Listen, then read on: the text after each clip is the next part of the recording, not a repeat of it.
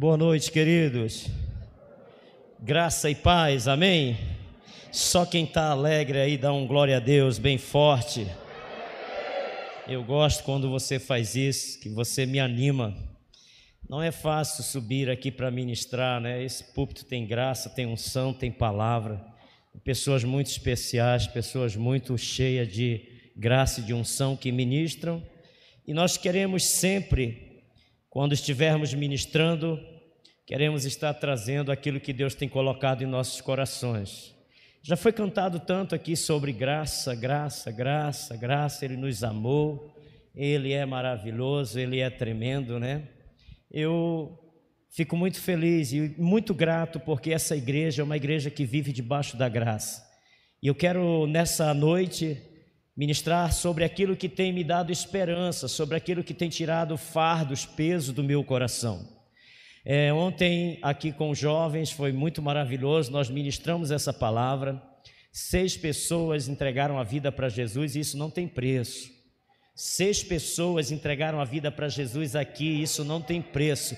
Seis jovens aqui entregaram a vida para Jesus aos prantos, desesperado, querendo conhecer essa infinita graça e misericórdia e amor de Deus.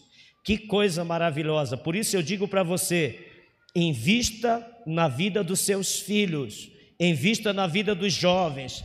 Ah, pastor, eles vêm para cá, uns namoram, uns faz aquilo. Tem isso também, querido. Você nunca fez isso quando era jovem? Mas existe sim, então tenha paciência, porque se você investir pelo menos em uns 10 e 8 ficar, meu amigo, vai ser muito legal. Então, invista na vida dos jovens, eles vão estar indo a Santarém agora, né? Eu estou assim, com esse colete, né? O nome disso? Alguém me falou que diz que é porque quando se usa um colete desse, diz que vai chegar naquela unção, né? De ter um blazer. Depois que a unção derramar, e vai nascer as mangas. Mas por enquanto, quando é coroinha, aí usa o colete. Eu também estou me preparando, ensaiando, porque eu tenho ganhado, o pessoal tem me dado alguns blazers. Eu não sei porquê, eu não gosto de usar, já falei aqui, não gosto de usar, mas está chegando, já chegou três. Dois vieram de São Paulo, muito bonitos, né?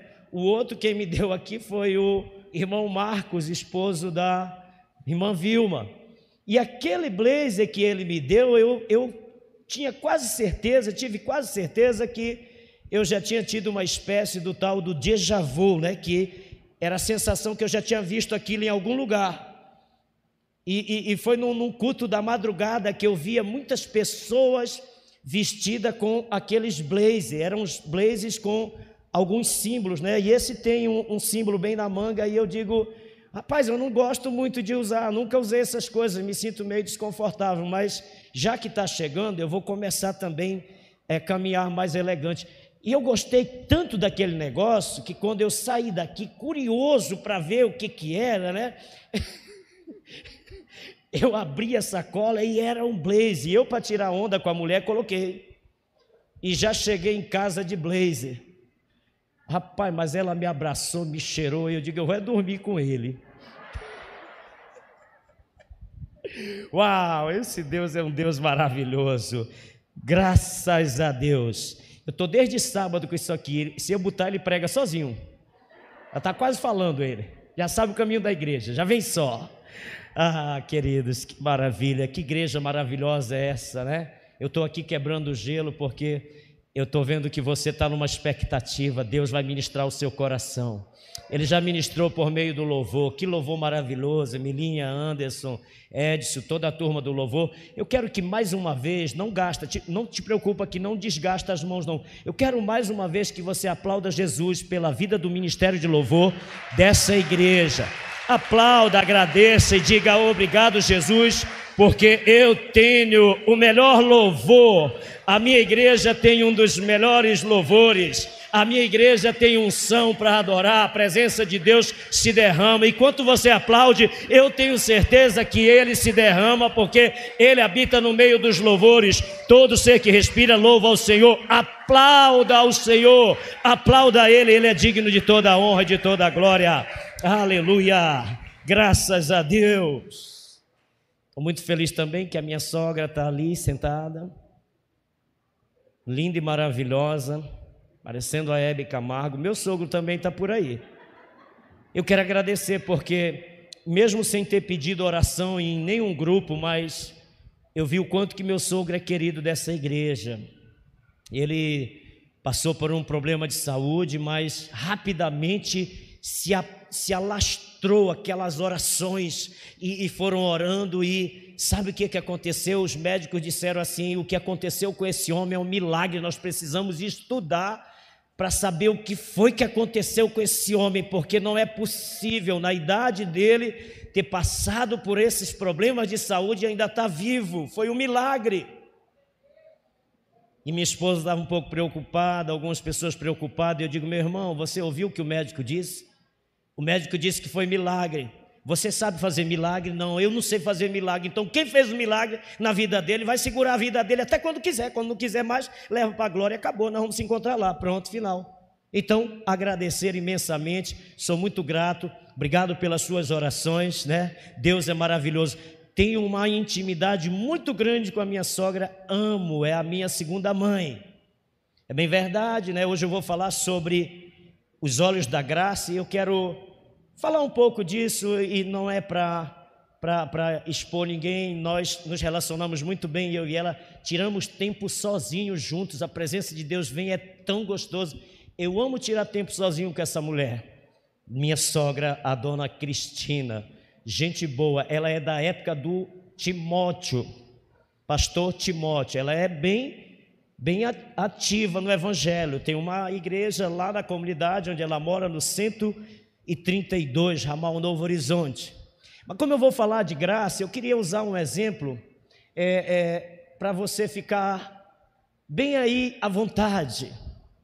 Quando eu conheci minha esposa, tem uma história que envolve, né? Eu descobri esses dias, nós estávamos sentados na mesa, eu, minha sogra, a família.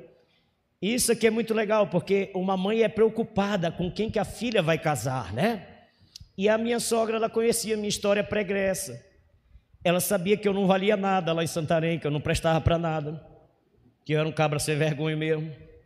E que eu estava há pouco tempo que tinha entregado a vida para Jesus. E você sabe que até o Paulo, quando ele converteu, teve muitos apóstolos que desconfiaram, né? E disseram: não, ninguém vai se associar com esse homem, não. Esse homem mata, esse homem não sei o quê, e tudo. E ninguém quis se associar com Paulo, exceto Barnabé, que acolheu e treinou e preparou. E não era errado ela ter aquela desconfiança, mas eu lembro que eu a encontrei. Essa história já estava apagada na minha memória, mas esse dia na, na mesa ela estava confessando esse pecado e eu tive que liberar perdão para ela ela dizia: Ô minha sogra, não vai brigar comigo depois não. Vou pagar um lanche na saída para a senhora. ela, eu cheguei junto dela e eu sabia que ela tinha umas filhas bonitas, né? E eu sabia que tinha uma enfermeira dando sopa, dando bobeira, né? Uma tal de Elis. E eu cheguei junto dela, olha só, a cara de pau. Eu vou falar sobre os olhos da graça. E eu estou ilustrando isso só para você dizer para você entender o quanto que Deus ele nos favorece a partir da tua crença na graça, no imerecido, no favor imerecido. Eu com muito entendimento e muita revelação, eu era esse gatinho, mas quando eu olhava no espelho, eu me via um leão, olha só, eu um gatinho todo murcho, todo feio. Eu cheguei aqui em Manaus em 96, eu ainda tinha, só para você ter uma ideia, os sapatos que o americano tinha me doado, número 44. Eu nunca cheguei atrasado, era sapato grande demais, eles chegavam sempre primeiro. As calças, aquelas que abanavam e ia varrendo, amarrada com um fio. Mas eu tinha o entendimento da graça, eu cheguei junto dela e disse assim: Minha sogra, não sobrou nenhuma por lá. Ela olhou para os meus pés, aquele sapatão 44, todo desbotado. Ela estava contando isso. Só que eu disse para ela esses dias: minha sogra, a senhora olhou os sapato feio, mas esqueceu do versículo de Romano que diz: Conformosos são os pés daqueles que anunciam o Evangelho. Eu vou casar com a tua filha e acabou-se. e segurei aquela enfermeira linda e maravilhosa, que por sinal está de plantão hoje, que alguém tem que trabalhar.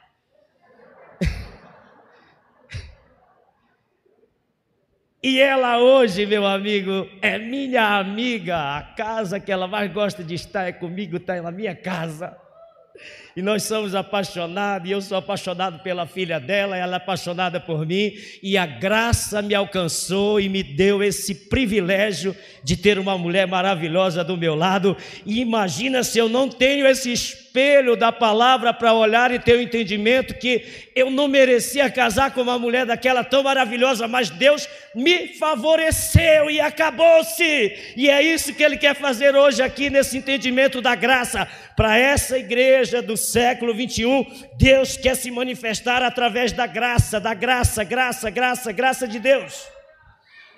Sabe por que eu te digo isso? Ontem aqui nós estávamos ministrando para os jovens e os jovens estavam assim, ó, igual você está aí, ó, boca aberto, querendo entender mais, porque, querido, deixa eu te falar uma coisa, eu preciso te colocar aqui numa introdução, que eu estou usando dois conceitos. Um desses conceitos eu estou falando aqui. É muito legal esse conceito, você vai amar esse conceito eu quero falar um pouco. No, na década de 90, nos anos 90, a neurociência entrou no auge. Foi o estudo do cérebro. Eles começaram a mapear o cérebro. Isso que eu vou te dizer também tem base, em base bíblicas. Eu quero te falar um pouco sobre neuroplasticidade. Eu levei a semana inteirinha só para decorar essa palavra. Neuroplasticidade. E o que, é isso, irmão Cláudio? Os cientistas começaram a fazer mapeamento do cérebro e eles começaram a entender uma coisa. Uma das descobertas mais recentes diz o seguinte: de todas as descobertas recentes, a mais revolucionária é o conceito de que os nossos pensamentos têm o poder de esculpir o nosso cérebro.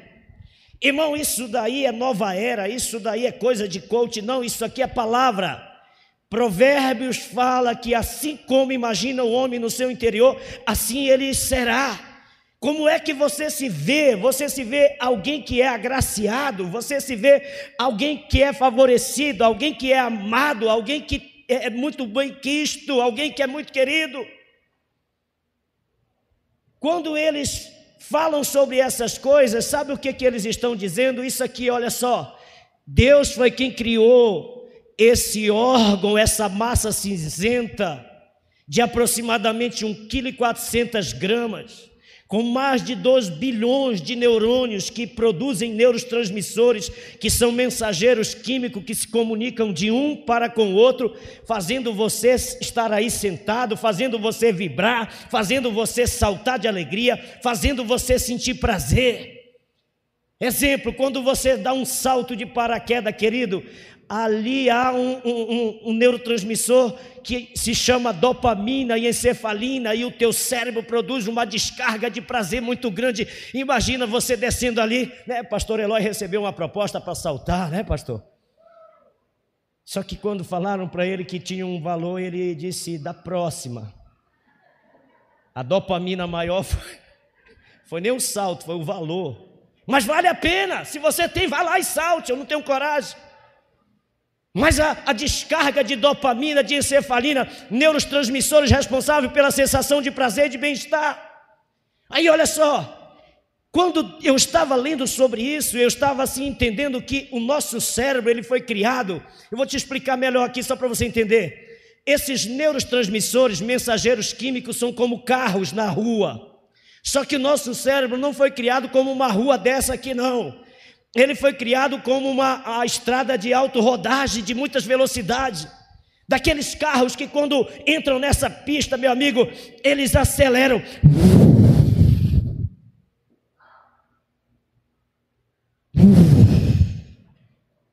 Sabe aqueles carros barulhentos?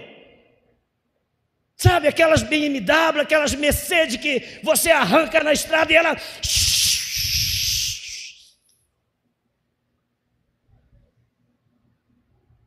Deus criou aqui, ó, dentro dentro do teu dessa caixa craniana uma máquina que fala para você dizendo como você se imaginar, assim será a velocidade que você vai dar, assim como você pensar, é assim que vai definir o querer, o realizar, porque Deus sempre teve proposta para te abençoar. Quando Ele criou o homem, Ele diz assim: ó, crescei, sede fecundo, multiplicai, enchei a terra, e Deus os abençoou. Deus os abençoou. E quando ele liberou bênção sobre a vida do homem, ele estava dizendo: assim vai ser sempre na terra. O homem foi criado para ser abençoado, próspero. O homem foi criado para ele poder caminhar de cabeça erguida e não debaixo de condenação. Ninguém pode pôr peso sobre os seus ombros se você tiver o entendimento da graça. Isso aqui não é o evangelho triunfalista, não. Isso aqui é o evangelho evangelho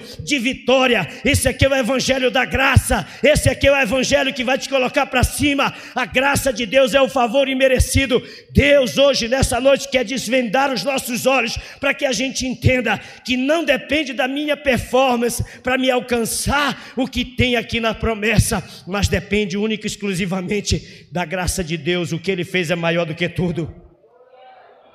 O que Ele fez é maior do que tudo. Sabe que as pessoas que mais se revoltam com essas mensagens que a gente prega são pessoas que muitas vezes dizem assim: ah, estão pregando o evangelho muito fácil para a igreja. Então fica pregando o teu evangelho difícil, porque o meu é fácil, eu não fiz nada. Eu não fiz nada, eu, eu sempre falo isso aqui. Eu estava lá dentro daquela praia Vera Paz, fumando meus baseados de maconha. Minha mãe estava orando lá dentro do quarto dela e jejuando da grossura de um palito, mais magra do que bacalhau norueguês, pagando preço por mim. E eu lá me deliciando com os prazeres do mundo. E sabe, eu acendia aquele negócio e eu dizia assim: Deus, não tem nada mais prazeroso do que isso aqui e eu não consigo me libertar. O Senhor bem que poderia fazer alguma coisa para me alcançar, por favor. E continuava ali. E você acha que Deus não ouvia essa oração? Sabe qual é o problema da igreja hoje do século 21? Um monte de religiosos que ficam no entendimento, querendo colocar Deus dentro de um caixote, querendo pensar dentro de uma caixa, querendo aprisionar as pessoas. E eu vou te dizer uma coisa aqui: nós fomos dotados de sapiência, de sabedoria, Deus nos deu sabedoria e Ele nos encheu e nos ortogou o seu espírito para que nós pudéssemos ter discernimento e para que nós pudéssemos nos levantar e dizer: ninguém nos poderá nos resistir todos os dias das nossas vidas, porque o Espírito do Senhor Deus habita, reside dentro de mim. Quando eu abri a minha boca e convidei Ele para entrar, Ele nunca mais sai. Graça é isso é entregar a vida. Mais baixo, minha filha, um pouquinho. Nós combinamos, não foi dessa altura toda. É minha neta. Falei para ela que ia dar um lanche para ela. Ela está animada, dando glória a Deus. Aí a igreja ouve uma criança dando glória a Deus e vai junto, né?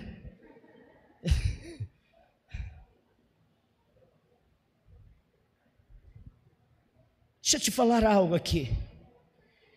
Já foi comprovado, olha só, agora quando você estava adorando, sabe o que estava acontecendo? O teu cérebro estava produzindo dopaminas e encefalinas. Um, um êxtase muito grande, um prazer muito grande, é por isso que as pessoas não aguentam, elas choram. Lá na Vila Guadalupe, na Argentina, tinha uma clínica por nome de Vila Guadalupe, do um psiquiatra muito renomado, chamado Eduardo Kalina. Esse cara cuidou da Vera Fisch, Raul Seixas, Maradona. E um dia o repórter estava perguntando para ele: Eu estou te falando aqui de neuroplasticidade. O que, que é a neuroplasticidade? A neuroplasticidade, na realidade, é um condicionamento que Deus te proporciona nesse teu cérebro para você se reinventar para você se levantar, para você se colocar de pé, para você se recriar, para você reconciliar. Deus te condicionou com tudo isso. A isso nós chamamos de neuroplasticidade, ou seja, essa tal neuroplasticidade é um condicionamento do teu cérebro em adotar uma crença À medida que você manda essa crença para dentro, o teu sistema de crença vai se elevando e o teu cérebro vai agindo ou positivamente ou negativamente. O tanto que você crê, o tanto que você embasa esse sistema de crença na palavra, mais o teu cérebro será responsável para dizer: Eu creio, eu creio, eu creio, eu creio. Aí você junta com a graça. Quando eu estava lendo isso tudo, eu estava dizendo: Isso nada mais é, essa tal da neuroplasticidade, nada mais é do que a graça, o favor de Deus para que eu use a minha inteligência e caminhe pela fé em nome de Jesus. Deixa eu te falar uma coisa: graça e fé não se separam. Graça e fé não se separam. Eu vou te explicar um pouco mais sobre isso. Mas quando eu estava lendo sobre isso e lembrando desse psiquiatra, eu lembro de uma entrevista que ele deu em uma revista que era só sobre dependência química. E eles, os repórteres perguntaram para ele: Você já cuidou de muita gente famosa que já se recuperou? Mas por que, que o Maradona não consegue se recuperar? Por que, que esse cara não se recupera? Ele é um daqueles irrecuperáveis. E o Eduardo Kalina falou para ele assim: olha, tem, existe três coisas que são fundamentais na vida de uma pessoa, que são os três pilares que ele diz da neuroplasticidade. Ele diz: existem três coisas na vida de uma pessoa. Ele não falou de um dependente químico, ele diz: existem três coisas na vida de um ser humano que o Maradona ele simplesmente não aceita. E ele começou a falar: a primeira dela, limite, a segunda, disciplina, e a terceira, espiritualidade. Quando fala de limite, você lembra do que Adão foi colocado no jardim e Deus foi demarcando, limitando e, e dizendo de todas as aves você pode comer livremente. Essa aqui não. Havia um limite ali colocado. Para quê? Para que o homem não pudesse avançar. Os limites, eles vão nortear a vida. Às vezes tem limites que tem que ser respeitado. Mas às vezes Deus quer que você ultrapasse alguns dos limites trabalhando você. O que você precisa entender é isso aqui, ó. À medida que você vai entendendo sobre a graça de Deus, tem coisas que não vão poder te parar. Tem coisas que não vão poder segurar você. Eu sei que existem pessoas aqui hoje que estão com uma venda de, de relógios numa banquinha. Eu sei que tem pessoas que estão vendendo perfumaria. Eu sei que tem pessoas que estão vendendo máscaras. Eu sei que tem pessoas que estão vendendo fruta. Mas deixa eu te dizer uma coisa: Deus quer derramar dessa graça sobre você para te elevar, para te colocar para cima e dizer: você não vai ficar limitado sobre isso. Esse é um limite que não dá para se aceitar, porque você vai sobrepor. Agora, tem um entendimento nisso. Por que, que eu ainda não cresci? Por que, que eu ainda não avancei? É simples. Tudo que começa muito grande, as coisas que começaram grande foi a rebelião no céu, que foi um terço dos anjos, e a única coisa que começou por cima é erva de passarinho e mata a planta. Você não é Lúcifer, você não é erva de passarinho, porque a sua finalidade não é matar. Você precisa entender sobre limite, disciplina e espiritualidade. E quando chegou no último, que é a espiritualidade, escuta só isso aqui. O Eduardo Kalina levava alguns desses jovens para uma sala e ele colocava algumas música orquestrada, só instrumentos. E essas pessoas começaram a fazer uma terapia de relaxamento, era o que ele chama. E daqui a pouco essas pessoas começavam a chorar, e uma presença de Deus vinha sobre a vida desses jovens. E quando terminava esse momento, sabe o que, que acontecia? Ele formava em círculos e começavam a colocar ali alguns psicólogos, e esses psicólogos iam ouvir a experiência daqueles jovens. E enquanto eles estavam adorando com alguns eletrodos aqui no, no seu cérebro, conectado numa tela, a leitura que eles estavam fazendo era os níveis de dopamina, de encefalinas estão aumentando, eles estavam sentindo muito prazer, o prazer estava elevando. Então, olha só, ei, através da música da adoração, o cérebro produzindo muito prazer, muito prazer, muito prazer. Então, por que que nós, os crentes, muitas das vezes chegamos aqui e num louvor tão abençoado, a gente não usa isso e começa a buscar e se encher de prazer e adorar? Deus tem nos dado isso aqui gratuitamente, querido. Se encha dessa presença. E ele colocou isso, e daqui a pouco esses jovens começam a partilhar suas experiências. Eles começam a chorar com a presença ali de Deus, dizendo: Ah, eu senti que Deus me ama tanto, eu senti que algo dentro de mim soltou, meu espírito está leve, há uma força, um ânimo dentro de mim. Então, querido, olha só, que coisa maravilhosa. Eu queria te deixar essa pequena introdução e uma outra introdução que eu queria assim te dar é de um homem chamado Alexandre, aqui esse grande general de como que ele um dia, olha só, escuta, eu amo as histórias desse, desses homens. Esse homem um dia disse que teve um sonho, e ele sonhou que via no, nos portões de Jerusalém muitas pessoas vestidas de branco. Só que ele não falou e não partilhou isso para ninguém. E ele ouviu claramente no espírito dele Deus dizendo para ele: Você vai conquistar a Ásia. Você vai entrar por dentro para conquistar. E nesse sonho, ele ouvia isso e via essas pessoas. Ele escreve uma carta para um sacerdote chamado Jaduã. E nessa carta ele pede que ele dê passagem, que ele o acolha, que ele o favoreça, que ele derrame graça para eles entrar. E esse sacerdote diz: Eu não posso, porque eu já estou é, aliado com os persas e não tem mais como fazer isso. Nós fizemos isso sobre o juramento de morte. O Alexandre, sabendo do sonho, tendo convicção de que Deus está com ele para avançar, ele pega e vai guerreando e até que ele chega bem próximo e há rumores vão chegando até aquele sacerdote. O sacerdote diz assim: Vamos jejuar. Ele soube, ele disse: Vamos jejuar e vamos buscar a Deus para ele nos dar uma direção. E esse sacerdote, jejuando e orando com os outros, ele tem essa orientação para se vestirem de branco e saírem até o portão e receber o Alexandre. E quando ele chega nesse lugar, os, os sacerdotes todo de branco, ele aproximando, de longe, quando Alexandre vê isso, ele aproxima um pouco mais, ele cai de joelhos e começa a adorar o Criador. E um dos seus generais diz: Alexandre, que é isso? Que coisa vergonhosa que tu estás fazendo, porque que tu estás prostrado a um Deus desconhecido. E ele disse: Não, ele não é desconhecido, porque eu tive um sonho e eu não comuniquei isso para ninguém, ninguém está sabendo desse sonho. Eu fui enviado e eu via essa mesma cena que eu estou vendo aqui agora. E sabe o que, é que acontece? Ele é recebido, ele conversa com aqueles sacerdotes, e aí a cultura do, do, do, deles é passada, porque o Alexandre não era só um estrategista de guerra com espada, com armas na mão, mas ele tinha a educação, ele tinha a cultura da educação, a cultura da música, ele tinha a cultura do ensino, ele tinha a cultura das artes, ele tinha várias culturas que eles iam implantando, e não demorou muito para que os os judeus amassem aquela cultura, e daí a pouco, com, com tanto amor por essa cultura, surge os helenitas, que Paulo vai falar. Esse Alexandre, ele planta várias cidades, as Decápolis e outras que ele vai fundando, coisa maravilhosa, só que com 32 anos ele morre, bem novo, bem novinho ele morre. Aí o que que acontece? Ele divide, é dividido o reino dele.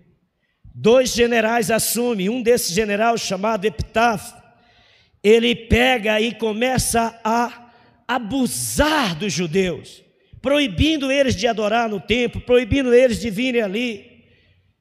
E ele, não dando por satisfeito, sacrifica um porco no altar. E é impressionante porque quando ele faz esse sacrifício desse porco no altar, há um grupo chamado de macabeus que se revoltam. E esses macabeus, eles decidem se armar e expulsar esses gregos. E eles fazem isso. Se você pegar lá no livro da na Bíblia da Igreja Católica, que tem os livros apócrifos, você vai ver lá registrado em Macabeus, se tem alguém que tem essa Bíblia aí, você até abre para acompanhar. Macabeus capítulo 4, versículos 52 ao 59. Olha só, eles botaram os gregos para correr fora, vão embora, vão embora.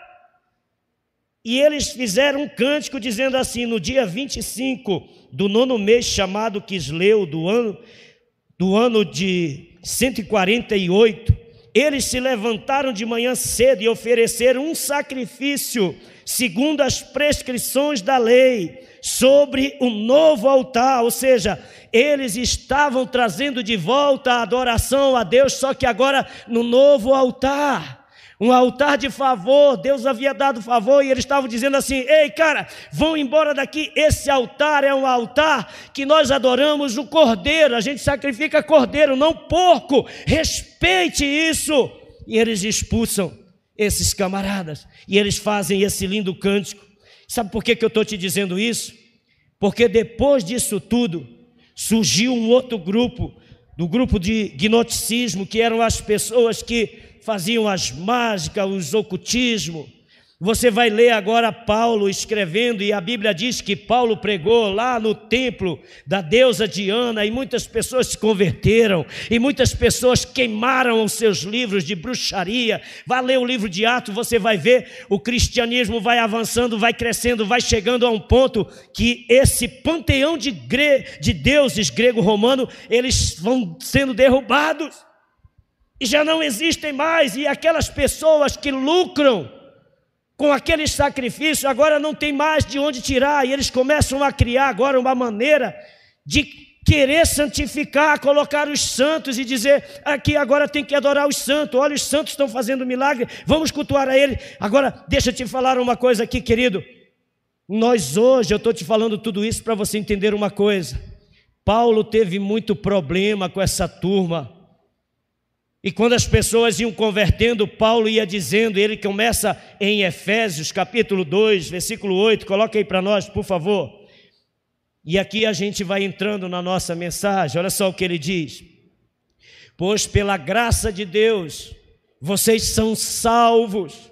Por meio da fé, não tem que pagar nada, não tem que sacrificar nada, ah, não tem que comprar uma parte nos céus, não porque pela graça, é de graça, ele pagou o preço, ele se entregou no madeiro, ei, ele foi para a cruz. Jesus foi quem disse: Ninguém tira minha vida, eu a mesma dou. Então, ele espontaneamente, por amor, ele foi e disse: Eu vou me entregar por eles. Eles não fizeram nada. Ei, deixa eu te falar aqui: a Bíblia diz que quando nós éramos inimigos de Deus, Ele nos amou e deu o melhor dele por nós, querido. Imagina isso aqui comigo. Você e eu éramos inimigos de Deus e Deus diz: ainda assim eu amo, é meu filho, é minha filha, e eu vou entregar lá meu filho para morrer por ele. Eu sou apaixonado por eles. Ei, esses crentes da Igreja da Paz, sou apaixonado por eles. Eu resgatei, eu paguei o preço, faria tudo de novo. Ah, meu irmão, você ainda não entendeu o que é a graça e o amor de Deus. Deus, porque pela graça de Deus vocês são salvos por meio da fé. Escuta isso. Graça e fé não se separam. Foi Paulo quem disse: existem três coisas importantíssimas: a fé, a esperança e o amor. Dentre elas, toda o amor é o maior, porque esse vai perdurar para a eternidade. Um dia eu e você vamos chegar diante de, de Jesus e vamos ver os furos, a marca do escravo nas suas mãos e vamos nos prostrar e adorar e dizer: a marca do amor por mim está registrada aqui. Por isso Isaías escreveu e disse que ele nos cravou na palma das suas mãos. Ele, o Deus Todo-Poderoso, tem eu e você cravado na palma das mãos do Filho. Todas as vezes que ele mostra, todas as vezes que o inimigo tenta te condenar, tenta te acusar, tenta dizer que você é um cabra sem vergonha, que não presta, que não vale nada, Deus está lá no trono mostrando e dizendo: aqui estão as credenciais do amor do meu filho. Ele pagou um preço. E vou te dizer uma coisa aqui: o inimigo não pode mais acusar você diante do trono. Ah, mas lá em Jó, ele fez. Aquela história do livro de Jó não se repete mais na minha vida e nem na sua. Aquela história de Jó não se repete mais na minha vida e nem na sua. Então me prove isso. Vá ler Hebreus, capítulo 8, capítulo 9, capítulo 10, você vai ver que Jesus Cristo, quando ele se entrega a Bíblia diz lá que o altar, o templo, o primeiro templo foi construído por Moisés, e ele pegou lá daquelas ervas, daquele, daquele molhadinho lá de coisa, como faz o, os padres na igreja católica, ele molhou dentro lá da bacia de sangue e água, e ele foi aspergindo o altar, ele foi aspergindo a mesa, ele foi aspergindo os lugares. E a Bíblia diz que aquilo ali é figura de coisas que existem nos céus. E a Bíblia diz que quando Jesus Cristo, Nazareno da Galileia, chegou aos céus, os anjos bradaram dizendo: Levantai os portais eternos para que entre o Rei. Quem é esse Rei? Ele é o Rei da glória, o Senhor Todo-Poderoso, o grande eu sou. E quando ele chegou ali, ele deita o sangue sobre o altar celestial. Por isso, o diabo não tem mais direito de se apresentar diante de Deus e dizer: Olha o Júnior, olha o Cláudio. Ele não pode ultrapassar o sangue. Mas sabe o que, que ele faz? Ele tenta tirar a tua consciência. O apóstolo João disse o quê? Se a consciência não vos acusa, tem de livre acesso ao trono da graça. E o diabo te acusa, te acusa, te acusa, te acusa, te acusa. Te condena, te condena, te condena, te condena.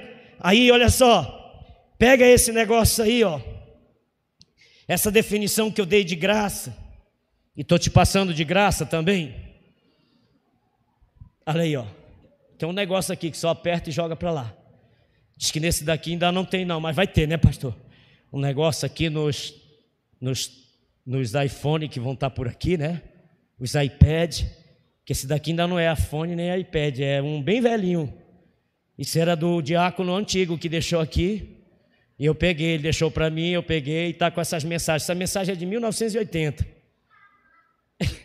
E aí está escrito assim: ó, graça deixa de ser graça quando o amor não mais me constrange. Não é que graça ela perdeu o sentido, mas ela perdeu o efeito, porque eu não me sinto mais amado, eu não me sinto mais querido. Quantos de, de nós já chegamos muitas vezes nesse culto aqui dizendo: ah, eu busco, mas eu não sinto mais nada. Parece que Deus não me ama mais, parece que Ele está distante, está longe. Aí você pensa que tem que melhorar, é, eu tenho que gastar mais tempo sozinho. Eu não estou dizendo que não tem, tem que gastar sim, mas o que eu quero te dizer é: ah, eu tenho que jejuar mais, ah, eu tenho que fazer mais, eu tenho que isso, eu tenho que aquilo. Querido, deixa eu te dizer uma coisa: tudo isso, fora do entendimento da graça, é só religiosidade. Jejum, oração, nunca foi para tornar você um crente mais poderoso. E o poder parece que está na cara. Quanto mais feia a cara, mais santo e mais poderoso. Eu já vi pessoas que têm medo de expulsar demônio porque dizem assim: Mas eu não estou legal, pastor. Eu briguei com meu esposo. E se o demônio falar, pede perdão e diz para ele: arreda Satanás, porque a graça de Deus é sobre a minha vida e o sangue de Jesus me purifica de todo o pecado e vai embora, nojento. Mas, esse é o entendimento da graça. Aí, por, por outro lado, eu já vi também crentes que foram ministrar no encontro em outros cantos, e eles se sentiram tão, porque estavam com tantos dias de jejum. Eu quero que você me, não me interprete mal, eu não tenho nada contra jejum, eu sou um dos caras que jejum, que eu tiro TSD desde 92, eu tiro tempo sozinho, que eu oro e eu busco, mas eu nunca fui me valendo disso para dizer, ai, a minha performance determina que o Deus que eu sirvo, Ele me ama tanto, porque hoje eu tirei meu tempo sozinho. Ei, é isso aí é conversa. Isso é coisa de religioso, aquele religioso e o outro camarada que estavam lá, os dois orando, e aí o, o, aquele camarada batia no peito e dizia assim: Ai Deus, eu preciso da tua graça, me ajuda. Ai, eu tenho falhado tanto, eu não dou conta, me ajuda. E o outro religioso Ó oh, Eterno, quero te agradecer porque não sou igual a este homem. Eu jejuo três vezes por semana, dou meu dízimo e minha oferta, faço discipulado com hora marcada, concluí a ímpia, agora vou para o setel.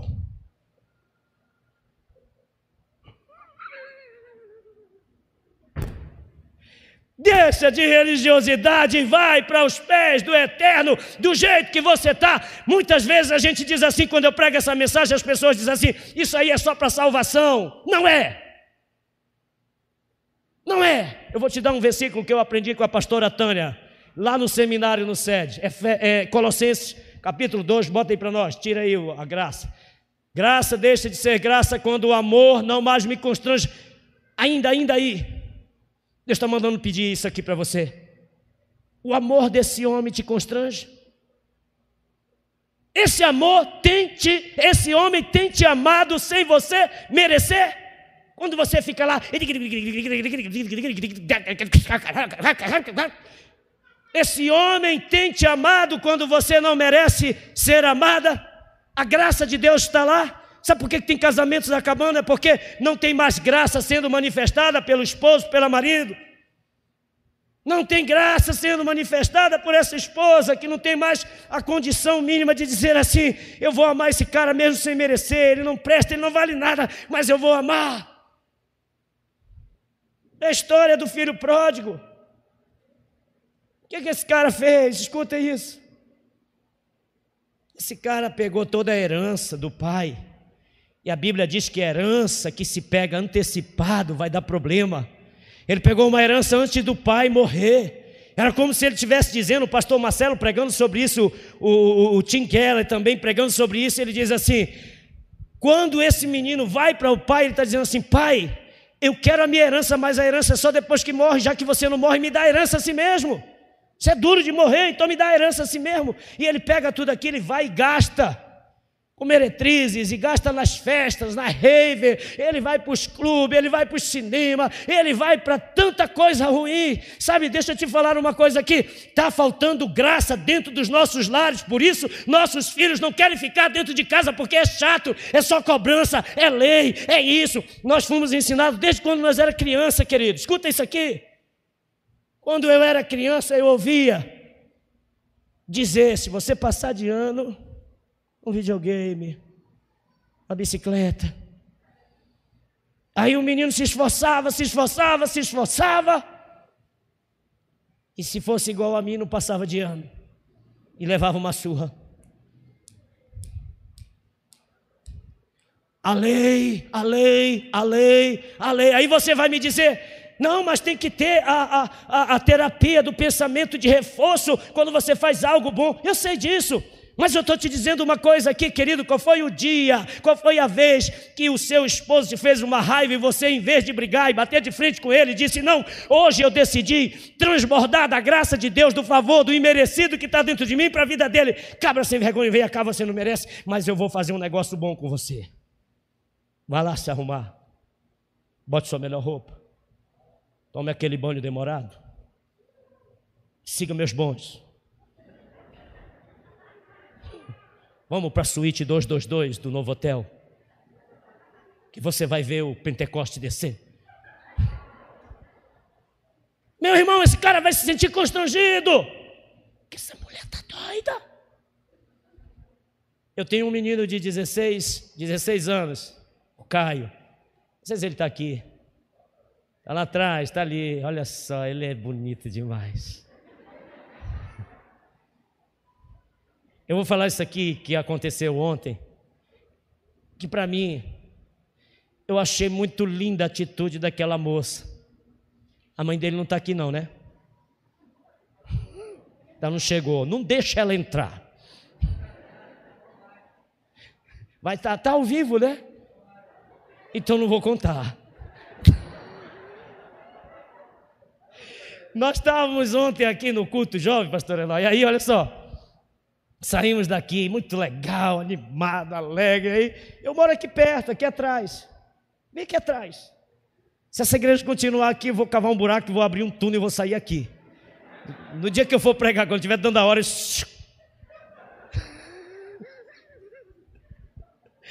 Aí nós fomos andando. E um grupo de moças, eu não sei se ela está aqui, mas não é para constranger ela, não. Eu amei, eu amei. Se ela estiver assistindo aí, eu amei sua atitude. Não pelo que ela falou com relação a, a, a ele, o Caio. Mas impressionante porque quando ela falou isso, foi aí que eu lembrei da história da minha sogra. Olha só, vai num grupo de moças aqui, eu acho que umas cinco ou seis. E elas vão caminhando atrás da gente. Nós descemos ali o negócio das tintas. Quando chega perto da, da, da casa ali onde a gente mora, ela do meio do grupo, ela diz assim: Ei, minha sogra! Eu tenho muita fé que eu vou casar com seu filho.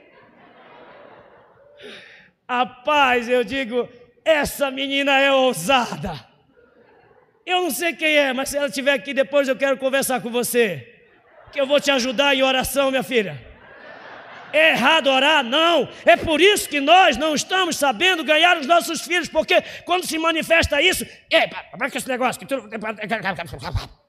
A gente tem que conversar, tem que instruir, tem que orientar, tem que dizer, é isso, é isso, aquilo outro, cara. Eu falo para o meu menino, meu filho, não pensa que tu é filho de, de, de, pastor, que tu é crente, que os hormônios estão tudo bonitinho, organizado aí dentro de ti, assim, ó. Os hormônios estão gritando, às vezes, meu filho, eles vão estar endemoninhados dentro de ti, dizendo sexo.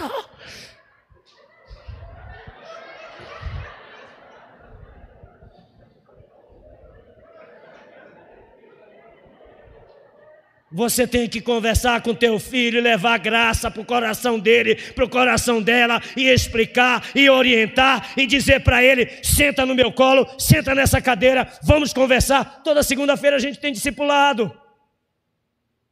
E aí a menina deu esse.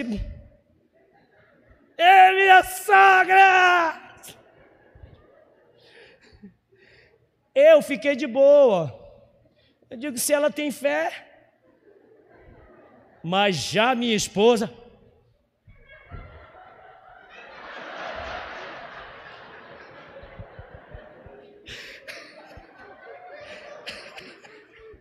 Ele não vai não.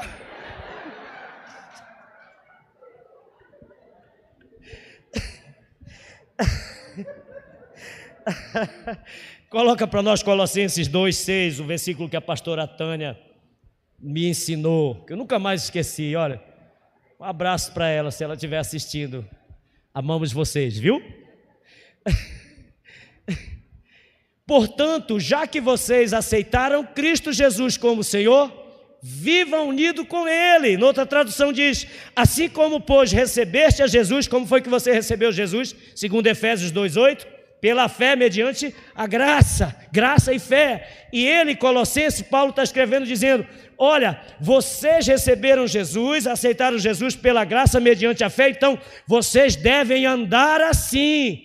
Vocês devem caminhar desse jeito, entendendo? A graça vale para o casamento, a graça vale para a criação de filhos, a graça vale para o ministério, o favor imerecido tem que estar em todos os lugares. E olha só, para nós avançar, o que é que você vê pelos olhos da graça?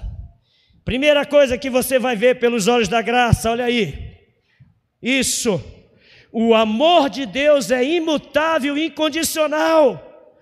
Quando você compreende, tem a revelação da graça de Deus, você vai compreender. O que eu vejo pelos olhos da graça é que o amor de Deus é imutável incondicional, ou seja, João 3,16, porque Deus amou o mundo de tal essa palavra tal não conseguiram traduzir porque a definição dela é muito relevante, é muito destacada. Não tem, é Deus dizendo assim: não existe um amor que chegue ao nível do meu. Eu amei os crentes, eu amei os meus filhos de tal maneira que eu dei o que eu tinha de melhor. Eles são amados, eles são queridos, eles são justificados, eles estão com selo de garantia, eles vão passar a eternidade comigo. Eu os criei para que eles se relacionem comigo, porque eles são os meus favoritos. É isso, favor. Você é favorito de Deus.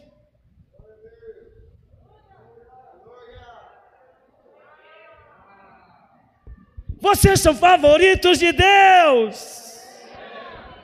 Vocês ministram para Ele dizendo: Obrigado, meu Deus. Cada canção, cada nota sai dizendo: Obrigado, Jesus, porque sempre, todos os dias eu acordo e o teu amor já se renovou. Ah, meu filho, a causa de nós não sermos consumidos são as infinitas misericórdias de Deus, o amor dele se renovando. Cada manhã você acorda e desperta. Cara, tem um pastor, eu amo muito ouvir ele.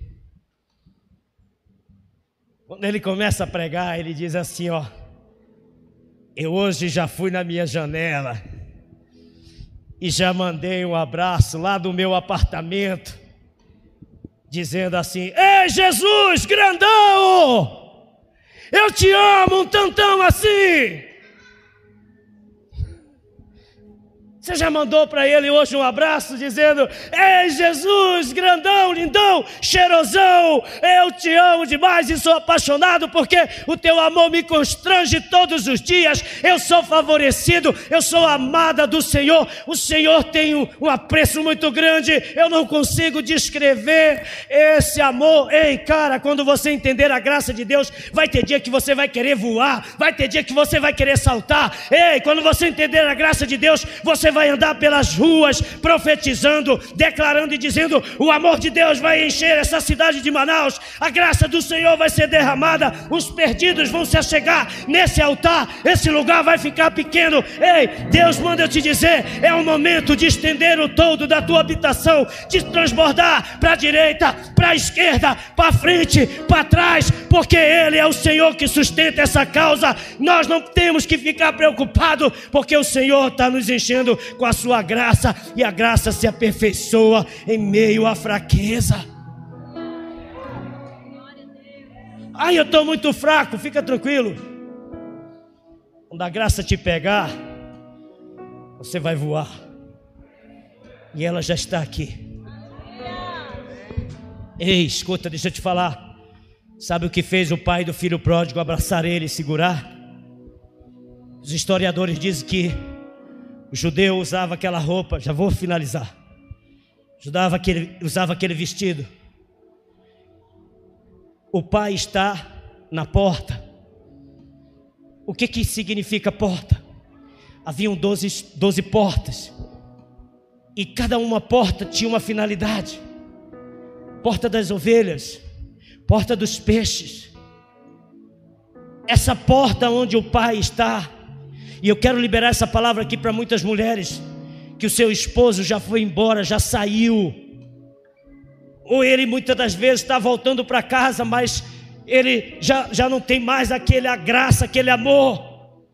E você está só aí murmurando, reclamando, liberando palavras negativas. Eu vou te dizer uma coisa: é a sua vez de fazer esse papel do pai e ir para a porta e dizer assim: Deus, o Senhor sabe que essa posição da porta é a posição do sacerdote, é ele que faz a inspeção, é ele que fica na porta, é ele que exerce o ofício sacerdotal, é ele que profetiza, é ele que libera a palavra. Mas o meu marido não está aqui, Deus, eu vou ficar aqui, porque eu entendo uma coisa: há uma revelação queimando dentro de mim, no meu coração diz: Ele vai voltar, porque essa missão não vai terminar assim, não vai acabar assim.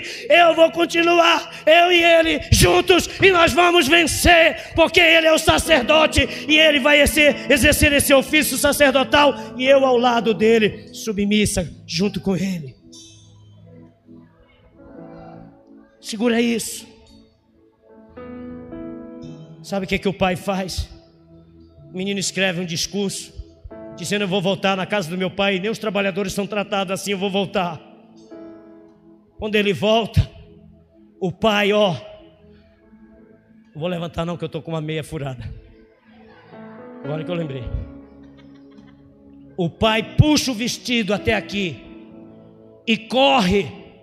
E sabe o que, que acontece? Quando ele levanta o vestido aqui, ele está mostrando a sua vergonha, as partes dele está sendo exposta. Sabe, mulher, deixa eu te falar uma coisa.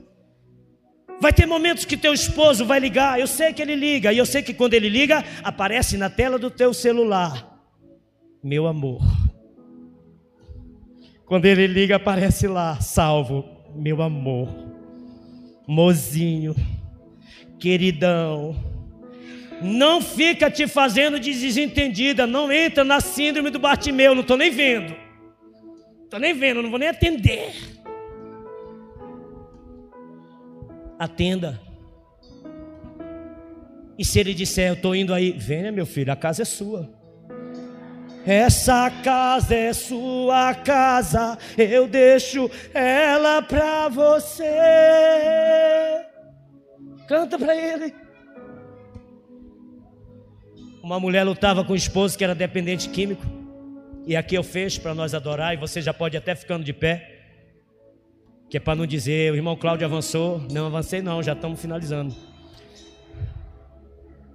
Uma irmã estava lutando pelo esposo, muito jovem, ela diz: Eu até gosto dele, mas ele já estava com quase seis meses usando droga. E irmão Cláudio, quando ele vem aqui, o cabelo está desse tamanho, a barba por aqui, o cabelo do sovaco. Pastor, é a axila. Quando você estiver pregando, você dá o nome que quiser.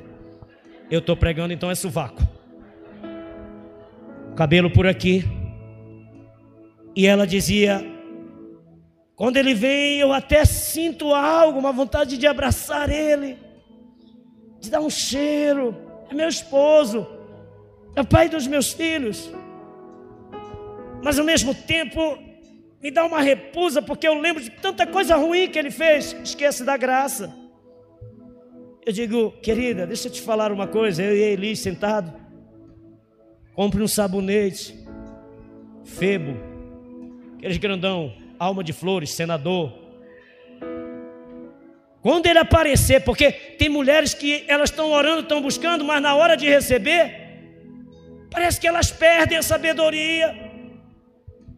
E aí, irmão Cláudio, o que, é que eu faço quando ele chegar? Você pega ele pelo braço e diz: Meu lindo, você sabia que eu sempre tive um sonho de te dar um banho porque você é meu bebê. Come on, please, let's go, my friend. Leva ele, irmã, para o chuveiro. Senadorzão, na barba. Pega o barbeador e.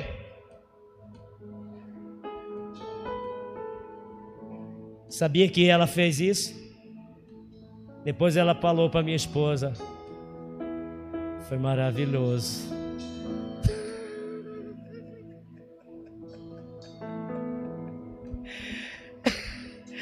Eu fui lá um dia ele estava em casa. A graça de Deus nos habilita para receber o imerecido. Feche os seus olhos.